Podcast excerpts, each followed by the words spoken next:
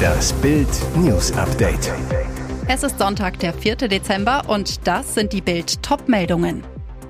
Vier große WM-Fehler, Triple-Bonus aufgebraucht. Ist Flick noch der Richtige? Großeinsatz für die Feuerwehr, ein Toter nach Brand in Berliner Seniorenheim. Mel B spricht Klartext über James Corden, dabei gilt er als Publikumsliebling. Vier große WM-Fehler, Triple-Bonus aufgebraucht. Ist Flick noch der Richtige? Den FC Bayern formte Hansi Flick innerhalb von zehn Monaten zum Triple-Sieger. Als Bundestrainer scheiterte er daran, in 16 Monaten ein Turnierteam zu bauen. Flicks Bonus ist mit dem WM-Vorrunden aus aufgebraucht. Bis zur Heim-EM 2024 sind es gerade mal noch eineinhalb Jahre. Einen Rücktritt lehnte er direkt ab. Bereits zur Halbzeit wütete der Bundestrainer, wurde gegenüber seiner Mannschaft laut. Nach Abpfiff war er brutal enttäuscht. Noch in der Nacht zeigte sich Flick aber schon wieder kämpferisch. Bild weiß, in einer Ansprache beim Teamessen gegen drei Uhr sagte Flick seinen Spielern mit Blick auf die Heim-EM, wir werden stärker zurückkommen. Bundestrainer Flick hat das Feuer für die Heim-EM. Für die mangelnde Qualität an Topspielern kann er nichts. Mit Hoffnungsträger Wirtz steht er seit Monaten in Kontakt. Musiala schenkte er bereits sein Vertrauen.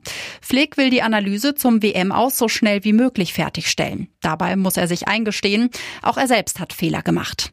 Der DFB will mit Flick weitermachen. Ein Argument, es ist keine Alternative verfügbar, die garantieren würde, dass es besser wird. Denn Fanliebling Jürgen Klopp steht nach Bildinformationen nicht zur Verfügung. Großeinsatz für die Feuerwehr, ein Toter nach Brand in Berliner Seniorenheim. Feuerdrama am Morgen des zweiten Advents in Berlin-Neukölln. In einem Seniorenheim brachen gegen 6.30 Uhr Flammen aus. Eine Person wurde tot in einer Wohnung geborgen, wie die Feuerwehr am Morgen mitteilte. Vier Personen seien verletzt, aber gerettet worden. Der Brand konnte nach Angaben der Feuerwehr schnell unter Kontrolle gebracht werden und war am Morgen bereits gelöscht. Demnach brach das Feuer im dritten Stock des Gebäudes aus. Warum? Unklar. Mehr als 100 Einsatzkräfte der Feuerwehr waren vor Ort. Zunächst war unklar, wie viele Personen sich in dem Wohnheim befinden. Einsatzkräfte der Polizei sperrten die Umgebung rund um das Seniorenheim ab. Zwei Männer schwer verletzt, Corvette klemmt in Leitplanke. Schleuderschock auf der A67 in Südhessen. Kurz hinter Lorsch im Kreis Bergstraße krachte eine Corvette C7 erst gegen die Betonmittelschutzwand und dann in die rechte Leitplanke. Zwei Insassen kamen mit schweren Verletzungen ins Krankenhaus. Laut Polizei war der gelbe Sportwagen am Samstag gegen 18.40 Uhr auf der Autobahn in südliche Richtung unterwegs. Am Steuer ein 70-Jähriger aus Heilbronn, neben ihm sein 54-jähriger Beifahrer aus Abstadt. Auf der nassen Fahrbahn geriet die Corvette kurz nach der Anschlussstelle Lorsch ins Schleudern. Beide Männer wurden unter der Schutzplanke eingeklemmt. Rettungskräfte mussten die Schutzplanke durchtrennen und das Auto aufschneiden, um die Insassen zu bergen. Ein Sachverständiger soll nun die genaue Unfallursache klären.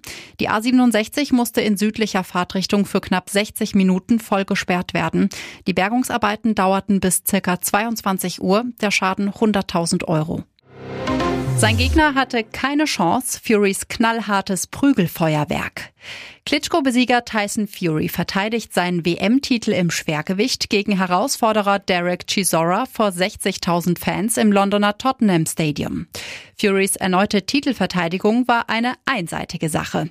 Jede Runde gewann der Champion, dominierte seinen Gegner nach allen Belieben und in Runde 10 hatte der Ringrichter ein Einsehen, beendete den einseitigen Kampf. Die erste Fury-Analyse im Ring. Ich habe mich gut gefühlt. Ich brauchte ein paar Runden, weil ich seit April nicht mehr geboxt habe. Mein Jab hat sich gut angefühlt. Ich habe Derek mit vielen harten Treffern erwischt. Viele wären einfach umgefallen. Er war sehr zäh. Noch im Ring gab es zwischen den beiden Briten eine herzliche Umarmung und ein Küsschen von Fury auf die Stirn seines Gegners. Der Champion über Chisora er ist ein absoluter Krieger. Es war ein Privileg, dreimal gegen ihn zu kämpfen. Er ist ein britischer Volksheld. Von den Fans gibt's viel Applaus für beide. Mel B spricht Klartext über James Corden. Dabei gilt er als Publikumsliebling. Sie ist bekannt für ihr großes Mundwerk und ihre draufgängerische Art. Dadurch erhielt sie in den 90er Jahren den legendären Spitznamen Scary Spice. Und auch heute kann Melanie Brown noch ziemlich gut austeilen. In der britischen TV-Show The Big Nasty Show wurde sie gefragt, welcher Promi ihrer Meinung nach der größte Idiot sei, den sie je getroffen habe. Ihre Antwort? Also da gibt es ein paar, James Corden, Gary Halliwell, Jesse J und mich. Ausgerechnet der beliebte britische TV-Moderator, er sei alles andere als nett, sagte sie. Ich finde, man muss immer nett zu den Leuten sein, mit denen man arbeitet, egal ob Produktion, Kameraleute, Ton, Beleuchtung, wir arbeiten alle für die gleiche Sache. Also solltest du immer nett sein, erklärte Mel B. Diesen Ansatz folge James Corden aber anscheinend nicht, denn als die beiden zusammen am Set von einer Late-Night-Show gewesen waren, war Corden eben nicht sehr nett. Eine vielsagende Formulierung. Und jetzt weitere wichtige Meldungen des Tages vom Bild Newsdesk. Geburtstag für die Ampel. Am Donnerstag ist es ein Jahr her, dass Olaf Scholz zum neunten Bundeskanzler der Bundesrepublik vereidigt wurde. Doch statt Geschenken gibt es Noten für die Regierungskoalition aus SPD, Grünen und FDP. Die Wähler geben der Ampel laut einer INSA-Umfrage nur die Durchschnittsnote 4,1. Und auch in allen regelmäßigen Erhebungen ist die Koalition abgeschmiert. Im Sonntagstrend kommen SPD, Grüne und FDP zusammen nur noch auf 44 Prozent. Bei der Bundestagswahl stimmt noch 52 Prozent für die Ampelparteien. 64 Prozent sind mit der Regierung unzufrieden gegenüber 36 Prozent vor einem Jahr und 58 Prozent sind mit Kanzler Scholz unzufrieden gegenüber 22 Prozent vor einem Jahr. Dabei war die Ampel mit großen Zielen angetreten, schrieb mehr Fortschritt wagen über ihren Koalitionsvertrag. Dann kamen Krieg, Gasknappheit, der Zusammenbruch der Lieferketten. Fast seit Beginn ihrer Amtszeit sei die Ampel mit knallharter Tagespolitik unter hohem Druck und mit sehr engem Handlungsspielraum beschäftigt gewesen, erklärt Politikexpertin Andrea Römmele von der Hertie School in Berlin. Dabei ist die langfristige Version und die gemeinsame Erzählung der Ampel fast völlig unter den Tisch gefallen. Wenn die Ampel aus dem Umfragetief rauskommen möchte, müsse sie 2023 den Schalter umlegen, so Römmele. Die groben Weichen zur Krisenbewältigung sind inzwischen gestellt. Jetzt muss die Ampel deutlich machen, wofür sie steht. Der Westen läuft sich warm für mögliche Ukraine-Friedensverhandlungen mit Russland. Jetzt startete Frankreich-Präsident Emmanuel Macron einen neuen Vorstoß. Nach seiner Ansicht müsse der Westen zur Beendigung des Ukraine-Kriegs auch auf Sicherheitsbedürfnisse Russlands eingehen. Der Staatschef sagte in einem Interview des Senders TF1, einer der wesentlichen Punkte, auf die wir eingehen müssen, wie Präsident Putin immer gesagt hat, ist die Furcht, dass die NATO an die Türen Russlands heranrückt und die Stationierung von Waffen, die Russland bedrohen könnten. Macron weiter, dieses Thema wird Teil der Themen für einen Frieden sein. Deswegen müssen wir ausarbeiten, wozu wir bereit sind, wie wir unsere Partner und Mitgliedstaaten schützen und wie wir Russland Garantien geben, sobald es an den Verhandlungstisch zurückkehrt. Es ist eine neue Offerte, die Russendiktator Putin offenbar signalisieren soll, der Westen würde dem Kreml auch Zugeständnisse machen. Dass der Staatschef eines NATO-Landes von Waffen spricht, die Russland bedrohen könnten, ungewöhnlich. Die Botschaft dahinter, wir haben Verständnis für eure Interessen, wir nehmen sie ernst. Ob das reicht, um Putin an den Verhandlungstisch zu bringen? Wohl nicht. Der Kriegstyrann will bislang nur über Frieden sprechen, wenn die von ihm annektierten Ukraine-Gebiete offiziell als russisch anerkannt werden. Das lehnt die Ukraine bislang aber ab, die USA genauso. Eigentlich fing alles ganz harmlos an. Die Polizei aus Rockdale County im US-Bundesstaat Georgia veröffentlichte auf Facebook eine Most Wanted Liste, zeigte also die meistgesuchten Verbrecher der Region und bat um Hinweise der Bevölkerung. Soweit, so normal. Doch ein Facebook-Nutzer fühlte sich davon offenbar in seiner Ehre verletzt. Nicht, weil er auf der Liste zu sehen war, sondern weil er nicht auf der Liste zu sehen war. Also fragte der Mann namens Christopher Spalding in den Kommentaren unter dem Facebook-Post auf der Polizeiseite, was ist mit mir?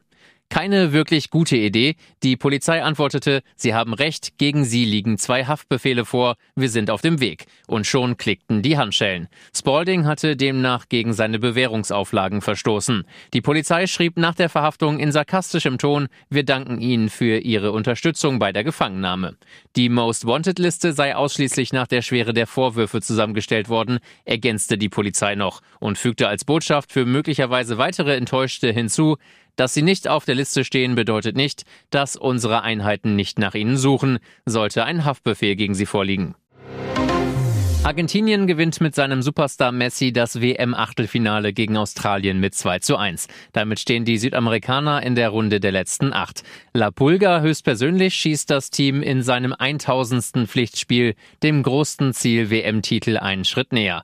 Jetzt kriegt er seine 1000 und erste Nacht. Im Viertelfinale wartet nun Holland. 35. Minute, Messi macht das 1 zu 0. Das Stadion bebt, eine ganze Nation feiert. Er dribbelt die Australier schwindelig, spielt brandgefährlich gefährliche Pässe und schießt dann noch die wichtige Führung. 1000 Sassa Messi, Bildnote 1.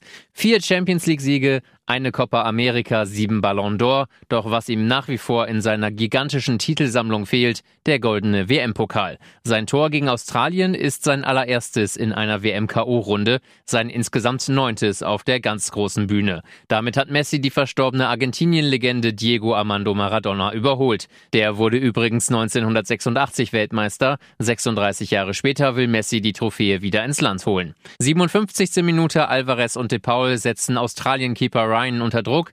Der entscheidet sich am Fünfer für das Dribbling. An De Paul kommt Ryan noch vorbei, an Alvarez aber nicht. Der Man City-Stürmer erzielt das 2 zu 0.